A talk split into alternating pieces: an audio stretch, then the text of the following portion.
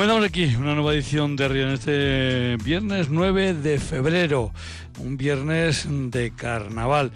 Y de carnaval nos vamos a ir en nuestro primer apartado, pero antes de nada, decirles que en el control central de Radio Victoria se encuentra Elvira Gómez Apellaniz, que en Vitoria Gasteiz ahora mismo la temperatura ronda los 11 grados y que en La Guardia, de donde les habla un servidor, pues la temperatura es de 9 grados.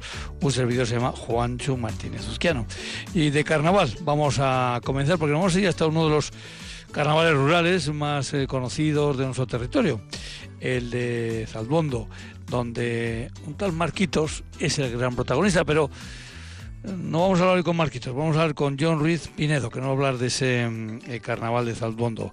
De ahí hasta Euskalmet para hablar con Neco Mazo y de Euskalmet a en este caso hasta Tierra de Añana, porque nos vamos a ir hasta mm, Hasta Ribera Baja, si ustedes prefieren, para hablar de la séptima Feria Internacional de la Trufa Negra.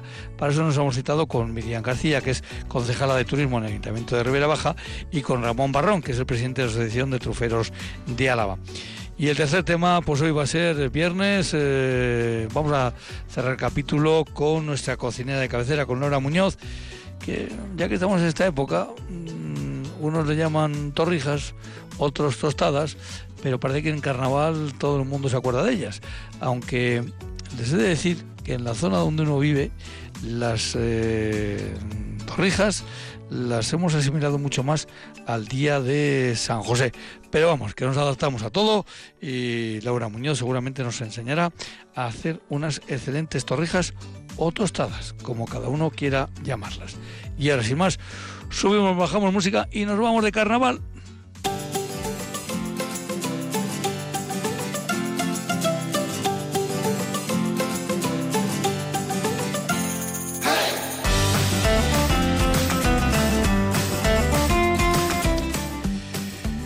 John Ruiz, Arrachalde, buenas tardes. Arrachalde, buenas tardes. Eh, bueno, John Ruiz Pinedo, ¿no? Ruiz de, Ruiz de Pinedo, sí. Ruiz de Pinedo, o sea, Ruiz de Pinedo, me, he comido, me he comido un D. Con lo cual, eh, Ruiz de Pinedo es tu primer apellido y hay otro más, ¿no? ¿Cuál es tu segundo apellido? Lecuona. Lecuona. Bueno, pues vamos eh, ya cerrando el capítulo. Una pregunta que hacemos también a todo el mundo que pasa por aquí es si tiene alguna vinculación con algún concejo a la vez. Hay que destacar que Zalduondo es un municipio sin concejos, ¿verdad? Eso te iba a decir, yo soy de Zalduondo y aquí es ayuntamiento propio, así que relación con consejos de alrededor sí, pero yo directamente solo con Zalduondo. Solo con Zalduondo, pero como les digo, eh, Zalduondo es, es uno de esos... Eh, bueno, en la zona de Río Alavesa sí que hay muchos municipios sin, sin concejos, pero si nos paseamos por el resto de Álava, pues es casi, casi, casi eh, excepción los eh, municipios que no tienen concejos. Eso es, eh, sí, sí. Y Zaldondo es, es, una, es de, uno de ellos. Es, de una de esas sí. excepciones. Oye, mmm, tenéis un vecino que, no sé, habláis mucho de él, pero luego, no sé qué, qué os pasa con él, porque todos los años te, no termina demasiado bien. Pues- ¿Qué os pasa con Marquitos? ¿Quién es Marquitos? Pues Marquitos es, es, es- todos los años que acabamos con él porque es el culpable de todos los males. No es el referente de, es el personaje de nuestros carnavales, pero se le culpa de todo, de todos los males y por eso le, le quemamos todos los años. Eh, no sé si sabes que el pasado fin de semana eh, mis compañeras de fin de semana hicieron una parodia de, de, de entrevistar a Marquitos. Ah, sí, no, no sabía. Sí, sí. Pues eh, eh, te voy a decir que se quejaba bastante de vosotros, del, del resto de los vecinos, ¿eh? Bueno, nosotros también nos quejamos de él. Y, y no sé, yo lo entendí como que este año iba a tener un, un buen abogado, pero claro, luego he estado yo pensando, digo, pero sí, en el carnaval de, de Zaldondo existe la figura del abogado defensor. Eh, no, no tiene, no tiene abogados. Directamente Entonces- se, le, se le hace el, se lee el sermón, se le culpa de todos los males y se le condena a la hoguera. En Saldundo, pues como en la mayoría de nuestros pueblos, eh, digo porque son muy, escasis, muy escasísimos los casos en los que se burló, digamos, de las prohibiciones, pues estuvieron los carnavales muy, bueno, pues eh, prohibidos directamente. Pero eh, Saldundo es uno de, los, de las localidades donde hace eso, pues aproximadamente unos cuarenta y pocos años, se recuperaron y se recuperaron de una fuerza, con una fuerza tremenda. Eh, ¿Qué es lo que pasa a los vecinos, vecinas de, de Saldondo que os gusta tanto el carnaval? Sí, como bien has dicho, desde el franquismo fueron prohibidos, ¿no? Llevaban muchos años haciéndose y en el, bueno, con el se, se prohibió y en el 75 se, gracias a gente del pueblo se recuperó y desde entonces se ha ido transmitiendo esa ilusión por por los carnavales y hasta hoy en día. Como he dicho, este año, el año que viene cumpliremos 50 años, 50 años desde que se recuperó, que no son pocos años, y, y eso, pues eh, año a año se mantiene esa, esa ilusión, ese, lo, ese, ese, día se vive con mucha ilusión y eso se va transmitiendo generación tras generación. En un trabajo que en su momento hizo la Asociación Cultural de Saldondo, eh, creo que se cita eh, que ya en el año 1739, siendo don Feliso García de Andoain alcalde de la localidad, pues parece que, en fin, que le mandó al alguacil a que se llevara a dos eh, jóvenes que, que no, según su criterio, pues eh, no estaban, en fin, eh, haciendo las cosas como aquel alcalde pensaba que había que hacerlas, ¿no? Eso es, sí, sí, el, el primer pero los primeros escritos que hay sobre carnavales es de ese año y es por eso, porque pues, al alcalde no le gustaría y, y no, sabíamos, no sabemos muy bien lo que se hizo esa vez, pero parece ser que no le gustó a, al alcalde. Y desde entonces, pues, bueno, luego se siguió haciendo los carnavales, no sabemos muy bien de qué forma, hasta que se prohibieron y luego se recuperaron otra vez. Hay una plaza que se llama Torre Larre. Eso es, sí, la, la del frontón, donde donde antes se le quemaba, luego ya se quemó, de donde se le cambió de sitio, se, se hace delante de la iglesia y la corta, y ahora se le hace ahí el, donde se lee el sermón y el último la hoguera, ya se cambió de sitio. Pero vamos por orden, vamos por orden porque eh, el carnaval y toda la parafernaria en torno a Marquitos eh, no crean los oyentes que es una cuestión de media hora eh, es más bien de una mañana y una tarde. Eh, hay que echar el día en, en Zaldundo. Sí, sí, es eh, como bien has dicho, todo el día. Empezamos eh, a la una, eh, que se le saca Marquitos Pero, encima de... Empieza, eh, vamos a empezar, empieza, Marquitos empieza glorioso porque eh, se le monta en uno de los burros de Tati y... Eso es. Joder, entonces, oye, pues tiene que salir el tío, joder, qué bien, qué bien. No sé si está un poco despistado la verdad que cuando sale, pero bueno. Sí, todavía igual no sabe lo que le espera, pero se le, se le monta en el burro y detrás va el, dos jóvenes del pueblo con el con un palo largo que se llama la lata, uh -huh. se da una vuelta y luego la, la charano, la banda de música. Se da una vuelta por el pueblo, se llega al frente del Palacio La Zárraga y ahí se le empala y del palo ese que la ay, lata ay, esa... ay, ay, ay, ¿qué, qué has dicho? Sí. ¿Qué has dicho? Ay, ay, ay, ay. Me ha dolido a mí. O sea, que lo hacéis como, como si prácticamente como lo convertís en un kebab. Eh, parecido, sí, sí. Hombre, vamos a, vamos a evidentemente hablar todo esto en, en broma, pero eh, el, previamente hay que decir que, claro, Marquitos eh, sale muy elegante, sale con un traje, sale con su corbata, con su pantalón, eh, con su careta. Oye, por cierto, vaya um, collar que lleva, ¿no? Sí, el collar peculiar de 13 huevos y rojo, blanco y rojo, con los colores de, de la icurriña, pero 13 huevos. En este caso es la docena del fraile, ¿no? Los 13 huevos, eso le dice.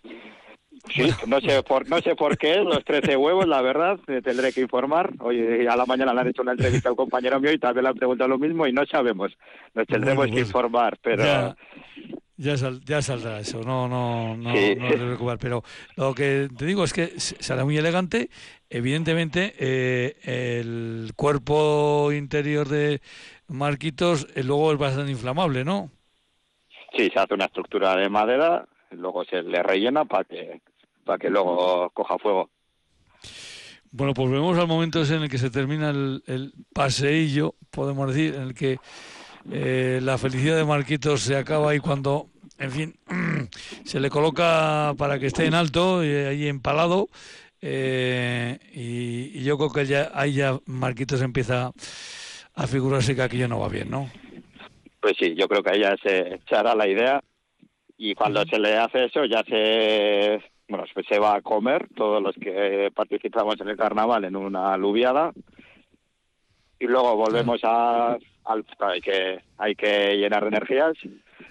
Luego- y luego ya es cuando se va al palacio de la Zarraga cada uno a preparar a ponerse el traje a, a ponerse su traje cada uno el correspondiente y luego ya a las cinco y media se sale Oye, con una, un- una cosa, John. Sí. Eh, Marquitos lleva todos los años la misma máscara.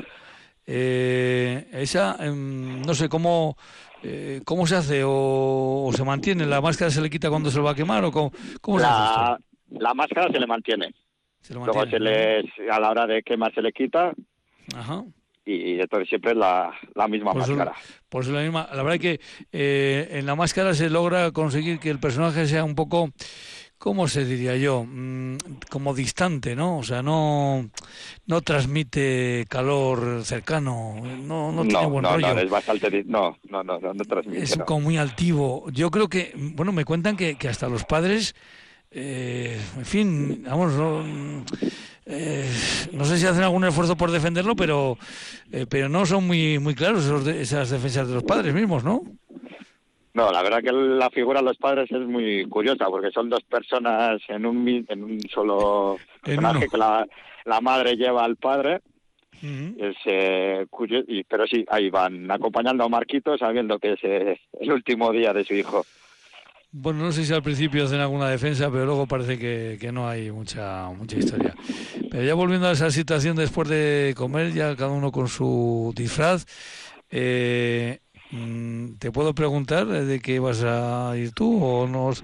pues llevo unos cuantos años de cenicero o barrendero como Ce- salen pareja no sé todavía si voy a salir eh, de cenicero o barrendero eso Bueno, en el día decidiré Cenicero, barrendero, porreros son elementos muy clásicos del mm, carnaval eh, rural eh, eh, a la vez.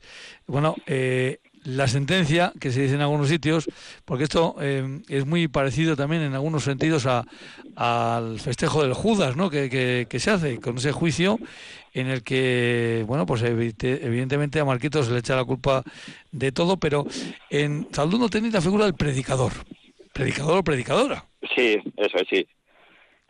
Que eso es el, todos los años eh, hay una persona que lo elige la asociación cultural quién va a ser y se mantiene en anonimato.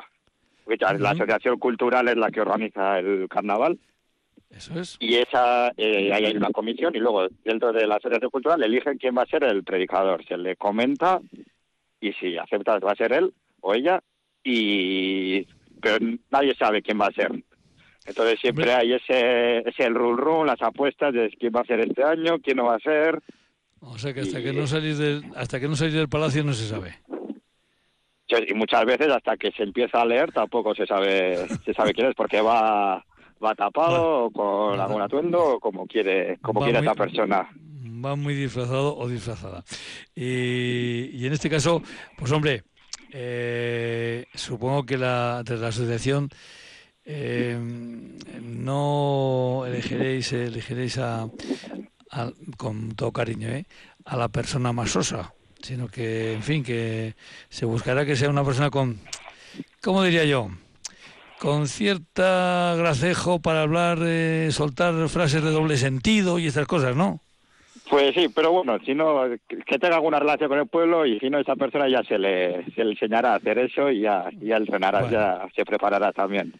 ¿Cómo se prepara el, el, eh, el- el- bueno pues el manifiesto que se le lee, que lee el predicador que, que- que Eso, sí. Ujú. El predicador lo prepara.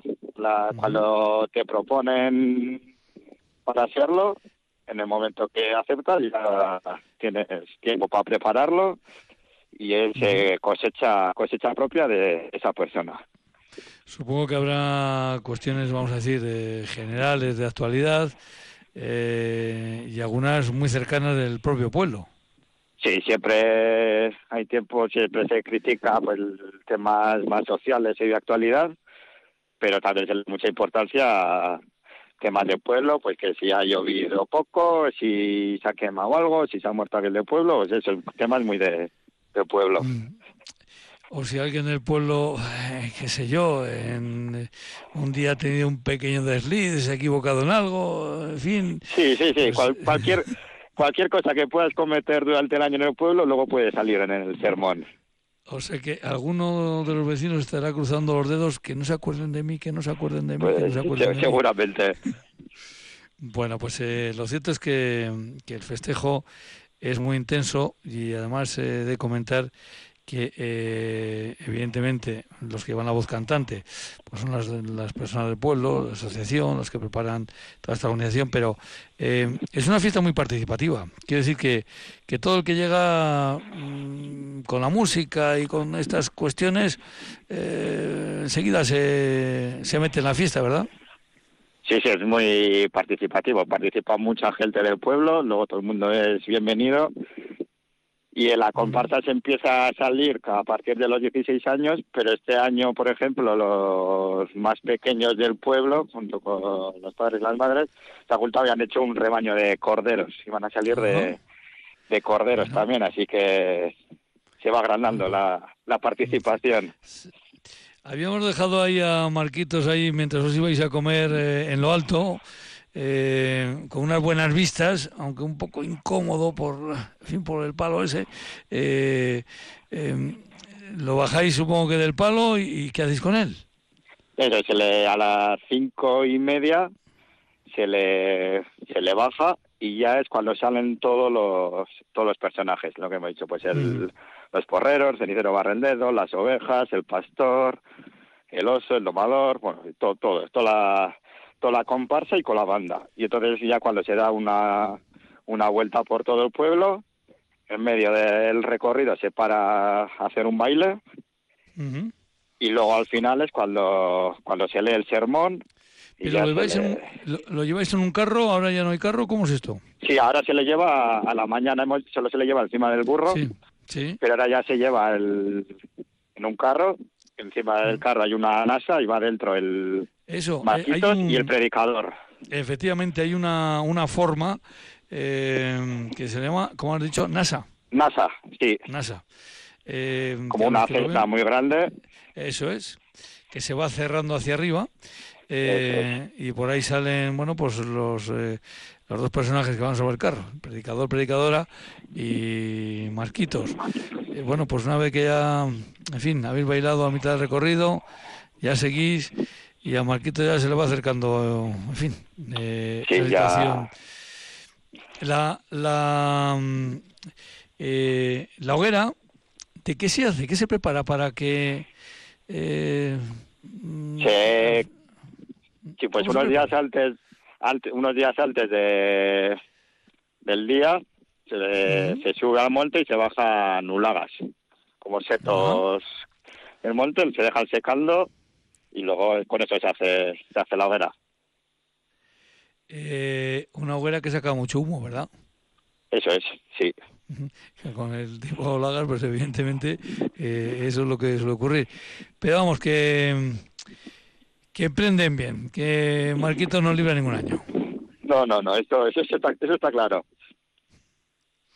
Si no, no tendríamos carnaval, si no, no habría esta, esta, eh, este festejo, un festejo que, eh, que mete en escena, como decimos, bueno, pues prácticamente a toda la población de, de Zaulondo, eh, que andáis ahora creo que en torno a los 200 habitantes, más o menos. Sí, algo más, pero sí, por ahí anda.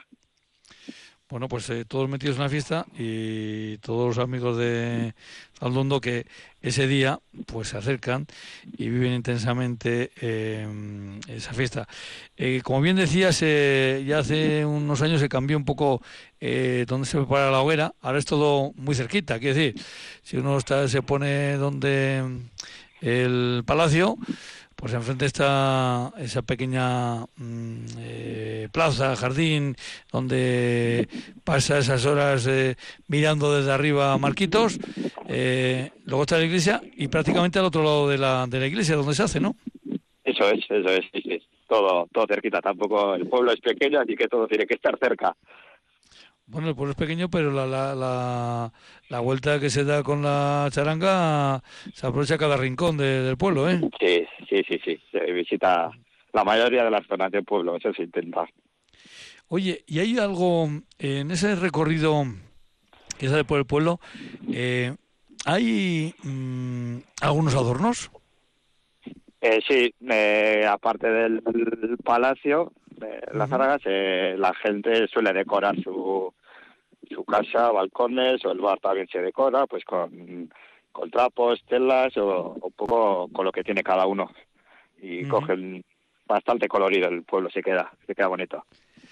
Bueno, pues Salduondo que va a vivir este domingo su, carnaval. Y como bien nos eh, recuerda John, el próximo año seguramente pues habrá algún festejo especial, porque eh, si este año es la 49 edición después de que se recuperaron, pues evidentemente el próximo año va a ser la edición número 50 o el año número 50 que se recuperaron. Y pues seguro, seguro eh, que alguno ya estará pensando dentro de la asociación, hombre, el año que viene habrá que hacer algo.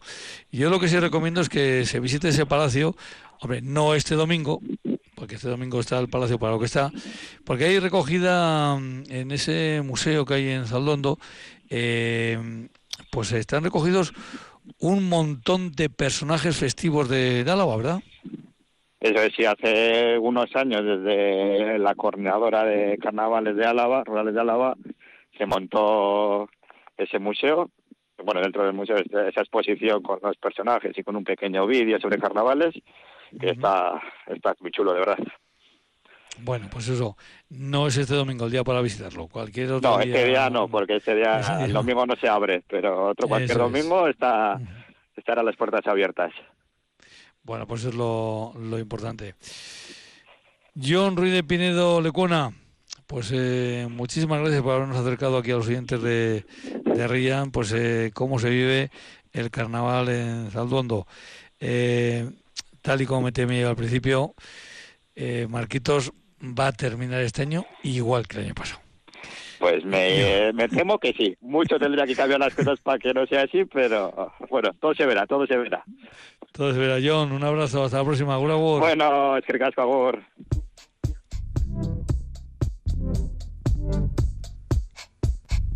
Eguraldia, orain eta hemen.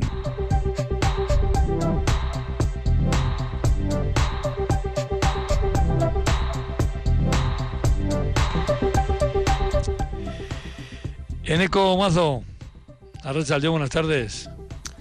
Arrachaldeón, ¿qué tal?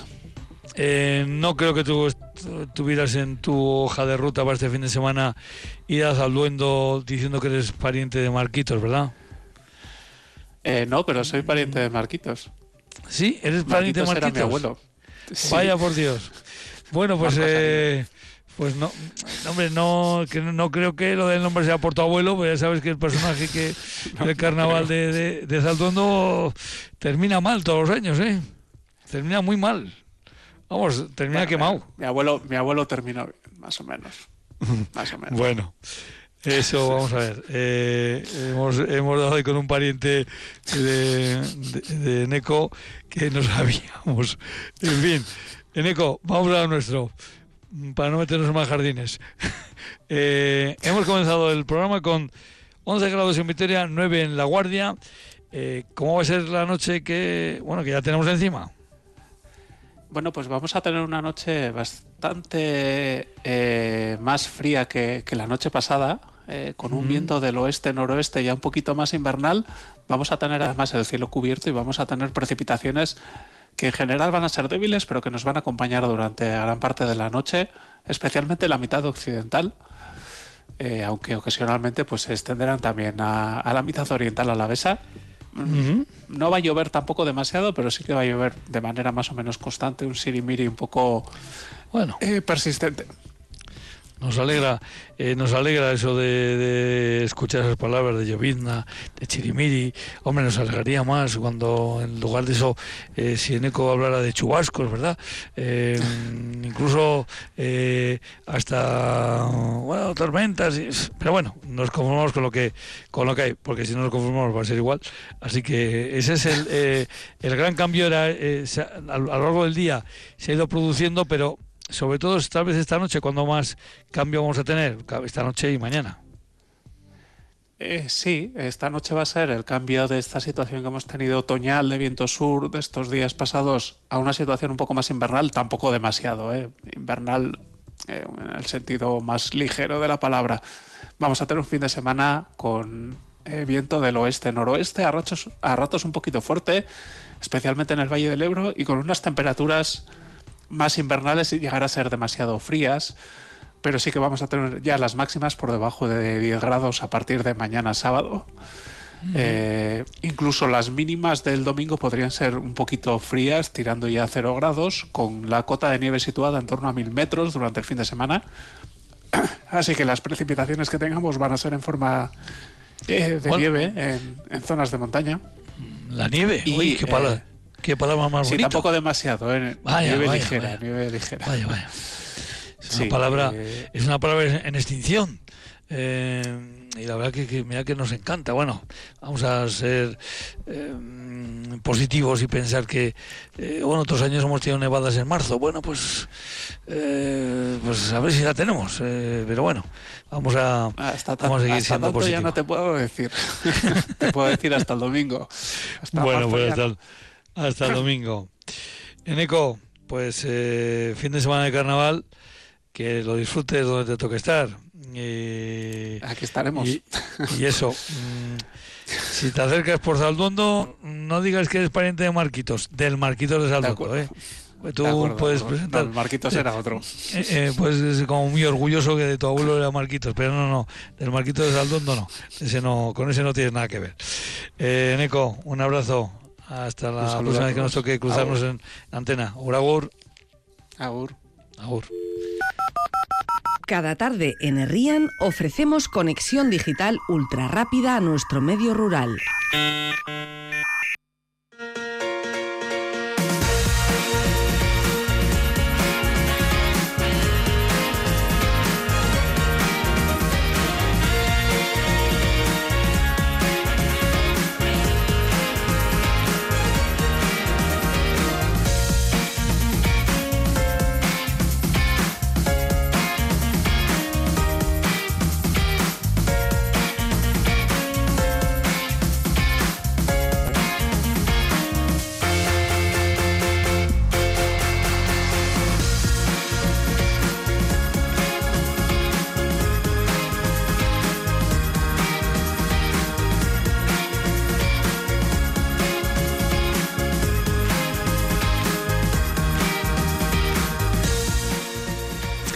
Miriam García, a León, buenas tardes. A León, buenas tardes. Vamos a ver, Miriam, aquí a todo el mundo le preguntamos siempre dos cuestiones. La primera es por el segundo apellido. ¿Cuál es tu segundo apellido? O sea, eres García García. No, soy García, ay, perdona, Miriam García Seco, no, el segundo, de mi ama, vale, sí. ¿García? Seco. Seco, bueno, es que aquí le damos mucha importancia al segundo apellido. Muy bien, me parece. Y otra cuestión, eh, siempre le preguntamos a nuestros invitados e invitadas a ver si tienen algo que ver con algún consejo. Porque tal vez vivan en él, porque han nacido en él, eh, porque es simpático, porque, en fin, porque le gusta, sencillamente. Eh, ¿Tú tienes algo que ver con algún consejo a la vez? Bueno, yo vivo en, en municipio Ribera Baja, en Ribavellosa concretamente. Pues claro, Ribavellosa es, es la cabeza de, de, ese municipio, pero a su vez es, creo que también es concejo, así que ya tienes una relación, una relación directa. Vamos a saludar a otro invitado, a mm, Ramón Barrón. Ramón, León, buenas tardes. Hola, buenas tardes. Eh, Ramón, lo mismo, ¿cuál es tu segundo apellido? Sáez de la Fuente. Sáez de la Fuente. ¿Y tú tienes algo que ver con algún consejo? ¿Vives porque vives en él? ¿Porque has nacido? ¿Porque tienes el lugar de trabajo? No sé. ¿Tienes algo que ver con algún consejo? Sí, con Plazo de Cuartango. Tengo aquí, oh. vivo aquí, vamos. En Zozo de Cuartango. Bueno, pues mira, ya hemos ligado dos eh, consejos en la zona de, de- de la cuadrilla de Añana, eh, aunque sean de diferentes eh, eh, municipios, evidentemente. Miriam, eh, mira, ahora- que hablamos de, porque va a ser en el pueblo de Ribapellosa, eh, donde se va a celebrar esta feria, hay que, estas cosas me gusta a mí aclarar. Si alguien va a buscar el pueblo de Ribera Baja, complicado, ¿no? Ribera Baja como tal, no, porque es el municipio. Entonces Eh. tiene que buscar Ribabellosa. Exactamente, eso es. Para que no se nos haga el lío, hay que ir a la localidad de Ribabellosa, que una localidad que bueno habréis preparado para este fin de semana la séptima Feria Internacional de la Trufa Negra. Eso Eh, ¿Cuándo empieza la cosa? El domingo. El domingo, Empieza el pero ¿a domingo. ¿A qué hora? A las 10 de la mañana es la apertura al público del recinto. A las diez y media es la charla que la va a impartir José David Fernández, eh, micólogo de Gorbella. Cobasterra. Ajá. Y a las, si no me lío, ¿eh? que no estoy mirando ahora No, mismo te, la programación. no te preocupes, ya vamos a- luego ya vamos a ir anotando, pero Sí. eh, la, eh, la feria dónde dónde está ubicada de- en Ribabellosa? ¿En Mira, la feria está ubicada en el Polideportivo Municipal, pero en vez de donde está el frontón, para que no se líen, es el de que está justo detrás, que es donde están las pistas de pádel. Ajá. ¿Vale? O sea, También, la- si, si- perdona que te interrumpa, si buscan en el no, Instagram de la feria, Sí, está sí. el mapa y está la ubicación Ah, exacta de dónde es cada cosa. Bueno, pues eso es muy importante, eh, saber cómo está cada cosa, porque luego la conferencia, exactamente dónde se va a desarrollar. La conferencia es en el centro cívico que está justo a la entrada en la calle Chanove, Es donde se ha- es- todos los años se ha hecho ahí, ¿eh? Ajá, y es en el centro cívico, sí. Y va a hablar eh, David Fernández, o José, José David José David Fernández, Fernández, sí, de- de algo que, en fin, de, de esto de, de micología, pues eh, Ramón, tú también sabes algo, ¿no? Porque eh, la trufa es un hongo, ¿no? Sí, es un hongo, sí. Subterráneo, no con una feta normal, pero es un hongo subterráneo. un hongo subterráneo muy apreciado que, oye, ¿cómo se busca? ¿Cómo se cómo es la, la forma? Claro, porque ahora hay, digamos, supongo que también quedará por ahí alguno, digamos, eh, me vas a permitir la palabra, de eh, trufas salvajes, eh, pero obviamente eh, lo que ahora trabajáis es, es- es en fincas ya preparadas, ¿no? Para, para que la trufa venga. Sí, sí, sí. Es en plantaciones de encinas que llevan ya el hongo de la trufa y para buscarlas utilizamos perros. Hay que pasar todas las semanas para ir recogiéndolas según van madurando poco a poco. Estas, estas eh, fincas suelen estar valladas, ¿no? Sí, se vayan para los jabalíes y sobre todo. Eso te iba a decir, claro, porque eh, vosotros la buscáis con, con perro. Hay quien la, hay en algunos sitios que dicen que se busca con, con cerdo, ¿no? Y el cerdo y el jabalí, que me parece que son primos hermanos, pues, eh, em, en fin, que al jabalí también le gusta la trufa. Sí, sí, el problema ahí que entran a las, pueden entrar a las fincas y claro, las, las buscan y se las comen, evidentemente. Claro, los perros de momento no, ¿no? No, no, normalmente no. Esa es la esperados para ello y te marcan dónde está la trufa y más. Esa, esa, es la- esa es la ventaja. Pero algún caprichito ya le daréis al perro, ¿no? Algún como premio, o ¿cómo, cómo hacéis esto? Sí, el perro está, él ya sabe que una vez que busca la trufa y sacamos la trufa siempre se le da un premio. Pues un cacho de pienso, un snack de estos de perro, un cacho de salchicha, algo. Bueno, o sea, eh, no, no se va de vacío el, el perro. Luego volvemos con qué tipo de perros son y estas cosas, pero siguiendo con el, digamos, el orden del día de, de, la, de la feria, eh, después creo que a las once y media tenéis eh, un... ¿Cómo es? Eh, sí, exactamente, un show cooking. con Efectivamente, tres sí, eso es. Sí, Con sí. tres platos. Van a elaborar Eh, tres platos, los tres con ajá. trufa. No sé con trufa. ¿A quién le toca elaborarlos? ¿Quién los prepara? Eh, Xavier viene de, de Vitoria. Bueno, ha estado, ¿eh? Yo creo que ha estado algún otro año más, ha estado también en la feria. y, y creo que va a ir acompañado también con, con vinos de Rioja. Eh, entonces, bueno, pues explicarán un poco qué lleva, cómo se elabora el plato y cuál es el vino que, que mejor marida. Muy bien. Un poquito ahí. Sí. Y luego viene la exhibición de, de búsqueda de, búsqueda de trufa con, trufa, con eh, perros. Ramón. ¿Y esto cómo se hace eh, dentro de un pueblo? Bueno, pues entierra una trufa y ya está, y el perro la busca. Más Sí. Básicamente es eso, entierras la trufa en la tierra y el perro que la busque. Y esto, Intentando imitar un poco a lo que pasa en la, en la finca. y esto evidentemente, pues a todos los curiosos que nos podemos juntar por allí, pues es lo que más nos puede llamar la atención, de, cómo, cómo la marca. ¿Y con qué utensilio sacáis las, las trufas? Eh, el- con un machete que llamamos nosotros, que es como una especie de cuchillo así, que vas cavando más o menos donde te marca el perro, vas cavando hasta que la localizas. ¿Ese cuchillo tiene alguna forma especial? No, sin más, es un triángulo fuerte de, de hierro fuerte para, para poder cavar fácilmente y ya está, sin más.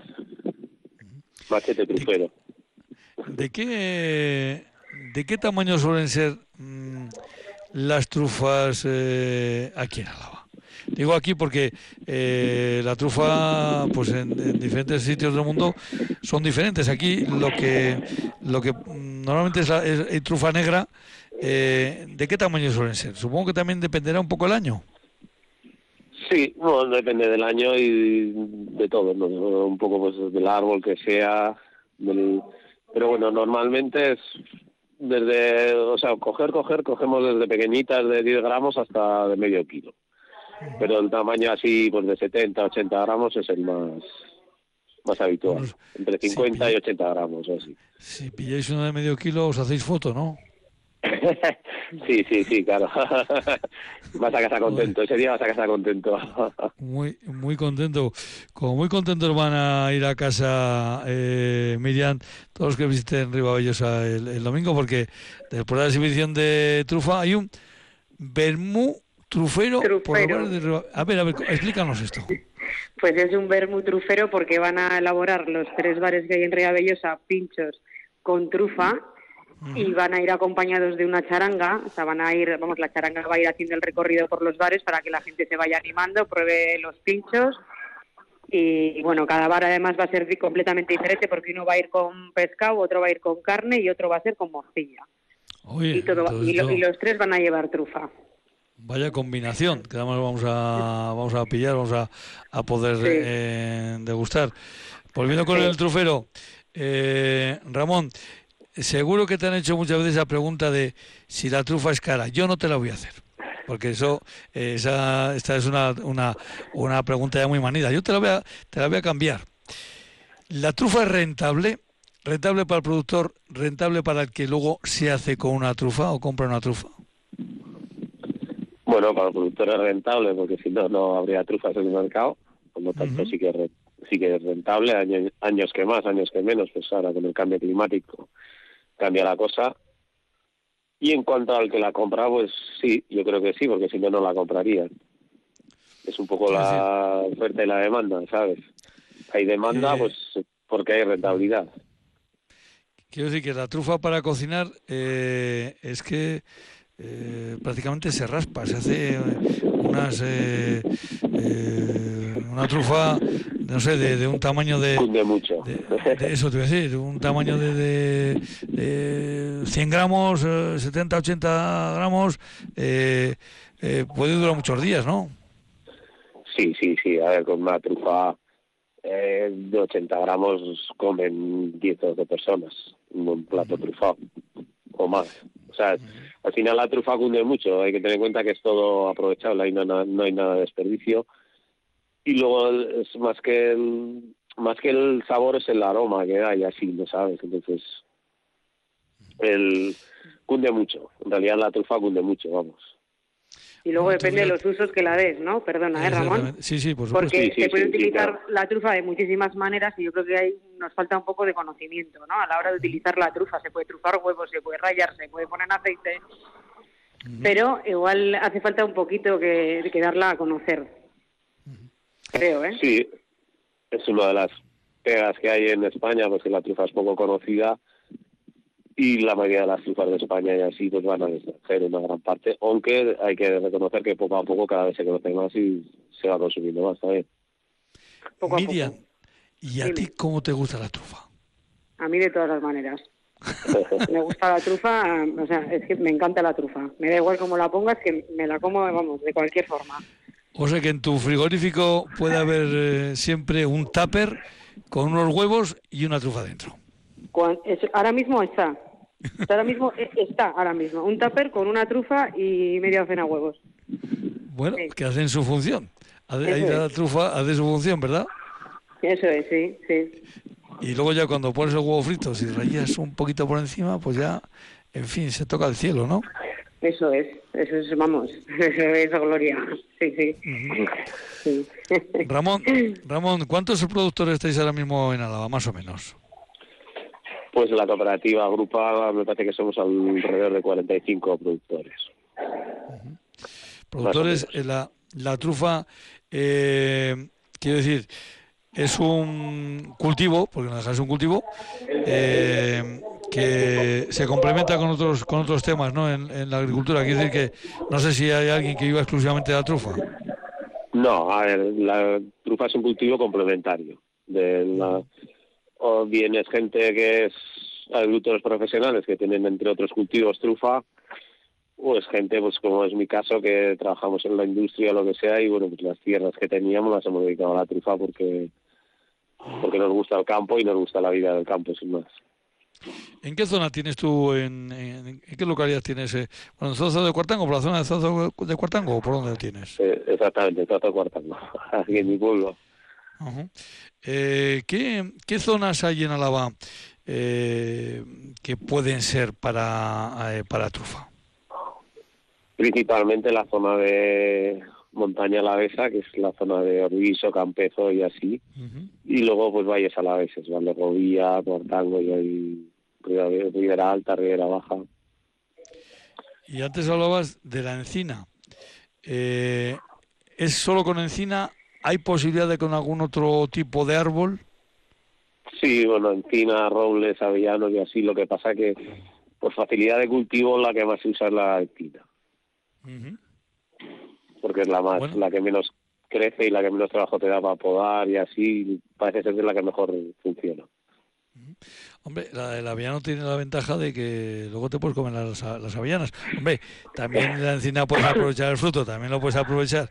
Pero bueno, son. Sí, pero claro, como tenemos que podar los árboles y así, el avellano crece mucho más, igual que los robles, crece mucho más que la encina. Eh, el avellano, a mí alguna vez me han dicho, es que esto no es un árbol, ¿eh? el avellano son palos, son palos que van claro, saliendo. Claro, exactamente. Entonces, a la hora de buscarlo y así es más complicado. Miriam, eh, además de esta feria, en Ribaviosa, ¿se hacen más ferias?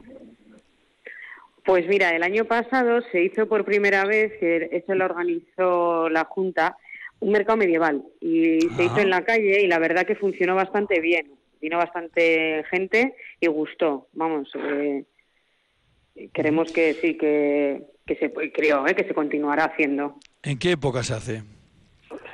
Pues es más en primavera, yo creo, ¿eh? creo que es más en primavera, porque luego ahora sí que en invierno se ha hecho eh, con cuadrilla de Añana una de productores. De cuadrilla de Añana y ahí sí que sí que fue en invierno en diciembre, vamos. y esta es la primera vez que se hacía también, ¿eh? ¿eh? con productores de locales de Añana, que sí que es cierto que había muy poquitos puestos, pero estuvo muy bien porque había, pusieron en la, en la bolera, pusieron una cata, que se podía, sea, hacían degustaciones de aceite, hicieron, hicieron cosillas y la verdad que estuvo, estuvo bastante ameno, o sea que también fue de un día, ¿eh? El mercado medieval creo que fueron dos, pero la de, la de productores fue un día. Bueno, pues eh, hay que decir que esta feria del domingo va a estar envuelta, evidentemente, como cualquier feria que se preste, ¿verdad? Que pues eh, con la música, con las actividades también para los más, eh, más pequeños y por supuesto con esa venta en ese recinto ferial de, productos artesanales y, productos eh, de productores muy muy muy cercanos eh, lo que podemos popularmente llamar kilómetro cero así que bueno pues un, una bonita cita no Miriam para este domingo en, pues sí. en Sí, sí, la verdad que sí, está muy bien. Animamos a todo el mundo que se acerque, que, que la verdad que va a estar va a estar bonito, sí. Ramón, bueno, pues a ver si vamos aprendiendo todos. Eh, como bien decía Miriam, eh, es un poco desconocido la, todavía la utilización de la, de la trufa y por eso nos, nos parece que, oh, como, es que eso, eso tan pequeño, ¿cómo puede costar tanto? Es que, es que eso tan pequeño tiene muchas, muchas, muchas, muchas utilidades. Eh, eh, eso es, esa es la, la ventaja, ¿no, Ramón, de, de la trufa? Por cierto, ¿la trufa qué tal se conserva? Bueno, la trufa en fresco siete días o ocho como mucho. Y luego ya lo suyo ya es congelarla. Y una vez congelada simplemente la sacas del congelador, rayas lo que necesites y el resto sin descongelar, aguarda al congelador y te dura un año o dos perfectamente. O sea, y además funciona bien. Quiere decir que es uno de esos eh, productos que, que al congelarse no pierden características. No, no, no, no. Hay que, hay que tener en cuenta que la trufa es agua obviamente como todas las setas es agua y entonces si, si la tienes mucho tiempo sin gastarla pues al final pierdes peso, pierdes volumen y pierdes aroma. Entonces la congelas y una vez congelada rayas lo que necesites y es la forma que se usa normalmente. Y en la Luego hay más, se puede deshidratar y así, pero ya es más complicado igual. Y la trufa es, es uno de esos alimentos que se pueden utilizar nunca, mejor dicho, los cinco sentidos. Como decía Busca y Susi. Y el del olfato aquí es absolutamente fundamental. Miriam García, concejala de turismo en, Rivera eh, Baja. Eh, Ramón Barrón, presidente de la cooperativa, en este caso de los eh, bueno, productores de alaveses de, trufa. Miriam García Seco y Ramón Barrón Saen de la Fuente, que no me olvido de los segundos apellidos. A, los dos, muchísimas gracias. Vale, gracias. nos vemos el domingo por Ribavillosa. Un abrazo. Muy bien. Venga, lo mismo.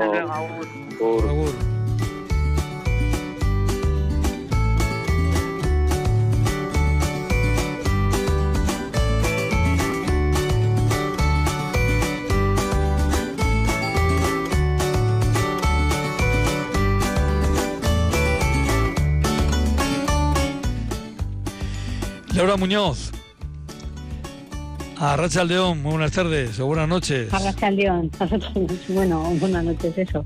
Eh, venimos, de hablar de la trufa. Se me está ocurriendo que, mira, dentro de una semana, el viernes de la próxima semana, si te viene bien, vamos a hablar de platos con trufa. Perfecto. en qué se puede utilizar la trufa. Ya que venimos, estamos hablando de la trufa, ya que va a ser este domingo la feria de Ribavallosa. Pero claro. Aquí tenemos una, además, muy cerca también, en Argote se está produciendo. Efectivamente, sí. Trufa que, vamos, está espectacular. Lo que dices, las pegas el precio, que esto además de un fin de semana a otro oh, varía un montón. Ajá, hay oscilación de precio de, mercado. Sí, porque por lo visto deben ser los franceses eh, eh, han perdido bastante producción o no sé, y ah. están llevando de aquí. y yo creo que depende también lo que llevan pues para conservas, para porque hay muchos productos, eh, muchos embutidos, muchos eh, productos elaborados en Francia que, que, incluyen la trufa. Entonces, para conserveras, además. Entonces, aquí hay veces que, que vas y dices, no, es que esta vez se llevan para Francia tanto, ¿sabes? Y, varía el precio. Eso sí que Torrendos con trufa, vi en Soria yo. Hay que se puede utilizar para, para muchas eh, cuestiones. Pero claro, estamos este fin de semana, hemos estado hablando de carnaval para aquí, carnaval para allá, y hay muchos sitios de Álava en el que el carnaval se vincula directamente con las torrijas. Con las torrijas, con las tostadas, eh, bueno, hay muchas maneras de llamarle, pero torrijas es. que antes parece que era la típica, que no conocíamos nada más que la típica torrija, pero es que vamos, o sea, en, en, un tiempo, pues bien por influencia de, otras comarcas, de otros sitios y o por gustos, está ahí, y luego modas, eh, dietas, al final hay infinidad de variedades de, y maneras de hacer torrijas. ¿Tú cuál sueles preparar? Bueno, a mí me gusta la tradicional, la de leche, pero sí que es cierto que también he probado la de bebida, la de bebidas vegetales, pues la de, sobre todo con, con bebida de, de, la de almendra, la, incluso la de arroz, y, está buenísima. Eh, pero bueno, con la de a mí la de leche. Y luego hay una que, que también que, que, que, hice en alguna ocasión, una parte de la típica de brioche, que esa la encuentras en casi todos los restaurantes, le hice una que se llama invertida, que la verdad es que me gustó bastante, que es empapar la, la torrija en algún líquido, eh, pues en algún almíbar, pues yo qué sé, como de pues de, licor de café, con, con, algún toque de licor o de, o de miel, o sea, algún almíbar especial, y lo que es, eh, en lugar de añadirle leche, hacer como una crema eh, con pues o de leche eh, eh, especiada pues con, con algún pues con canela con anís con anís estrellado con vainilla y hacer como una crema pastelera y, eso ponerlo aparte. Incluso una nata también aromatizada o con, con un helado. O sea simplemente la torrija bañada en, un almíbar. O sea y lo que es la parte que pues lo que conocemos ahora eh, la típica bañada en leche, pues e, ese, esa parte láctea, digamos, esa parte cremosa, hacerla parte, que se, suele llamar así como torreja invertida.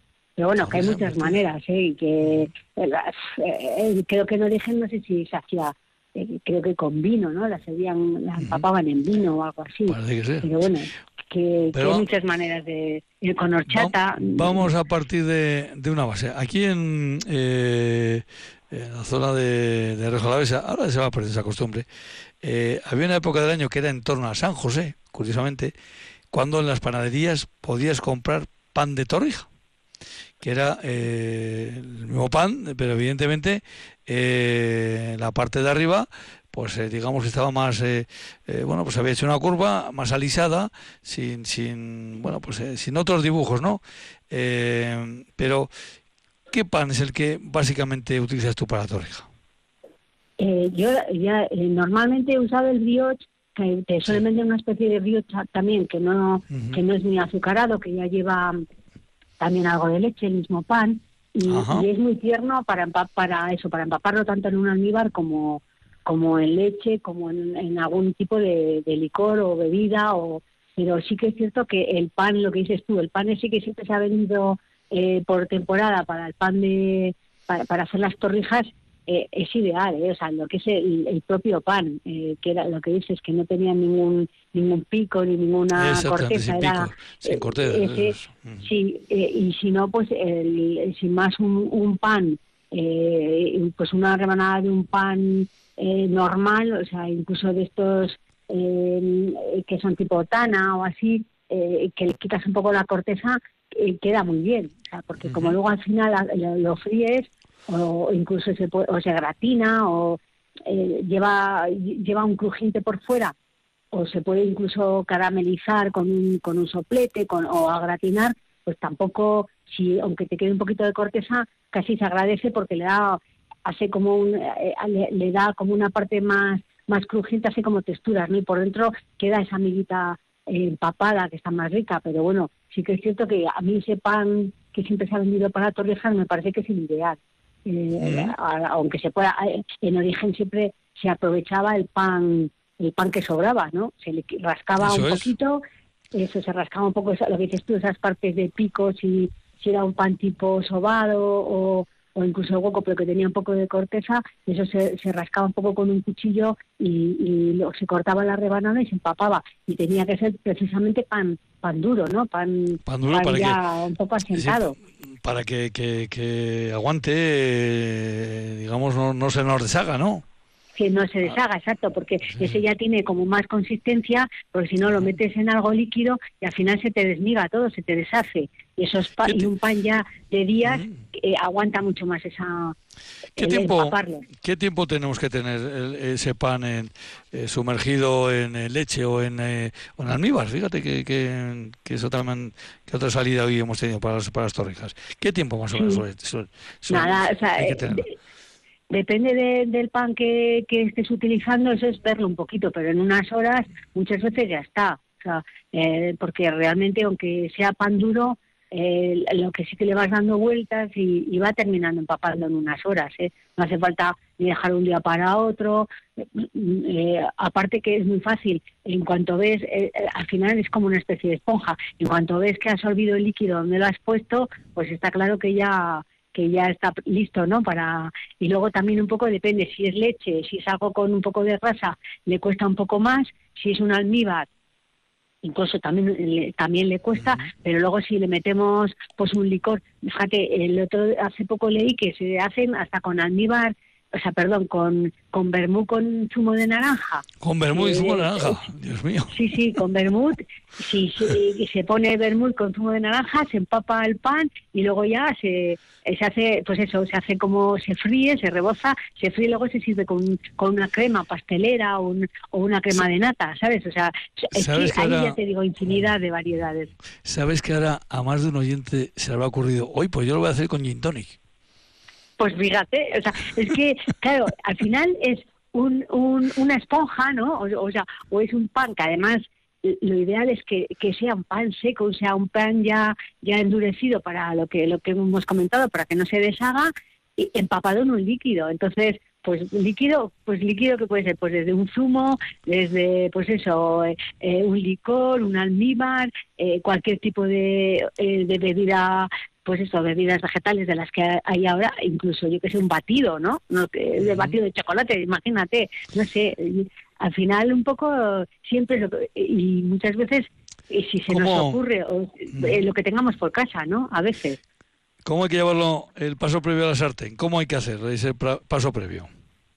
No, pues eh, una vez que lo empapamos, o sea, una vez que está empapado el pan, hay que dejarlo escurrir un poquito, o sea, igual tener una rejilla para dejar que, suelte un poco el líquido que puede, que, que, ha, que ha absorbido de más, o sea, que justo se le quede lo que es en el interior y luego es simplemente pasarlo por huevo batido, que incluso en el huevo también le podemos añadir un poco de canela y, una vez que pasamos por huevo batido, el aceite eh, tiene que haber bastante cantidad de aceite para que no lo absorbas, simplemente que se selle, rebozarlo, ahora están las freidoras de aire, también se puede hacer en el microondas, que claro, para hacer en el microondas que haya no, ahí no absorbería aceite, lo que tenemos que hacer es en ese líquido en el que vamos a empapar ese pan, añadirle ya el huevo batido.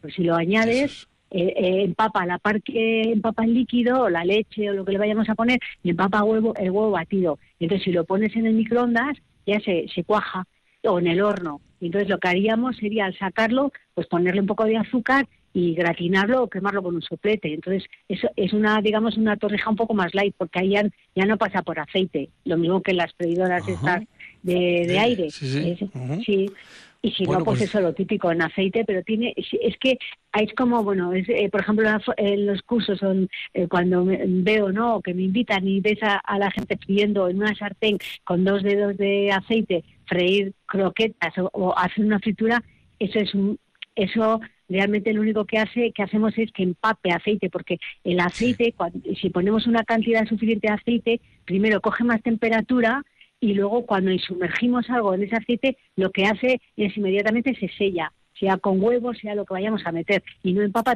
tanto aceite. Es mejor que, tenga suficiente aceite para que, que recubra, o sea, que, que bordee, que, que sea en inmersión lo que metemos y se selle, y de ahí lo pasamos a un papel eh, de cocina, un papel absorbente y, no tengamos ese exceso de aceite que muchas veces pasa y sobre todo en postres que, que, luego nos reviene el regusto este del aceite, ¿no? Eso es. Pero... Bueno, pues mira, otro tema que también hablaremos un día, de cómo se tienen que freír las, eh, las cosas, croquetas y otros eh, elementos. Pero hoy de momento ya nos hemos citado para el próximo viernes con Laura Muñoz para hablar de con, con trufa. Laura, un abrazo y hasta el próximo viernes. Otro para todos y a disfrutar de estos días. Un beso, agur. agur,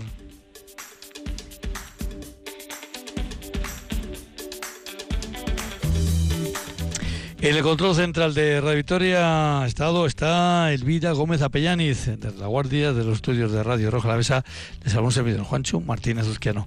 El próximo lunes volvemos a las 8 de la tarde aquí en Herría, en este programa que llega hasta ustedes por ese convenio, por ese acuerdo que mantienen Radio Victoria y ACOA, la Asociación de Concejos de Álava. Hasta el próximo lunes, que pasen ustedes un feliz fin de semana. Agur, agur.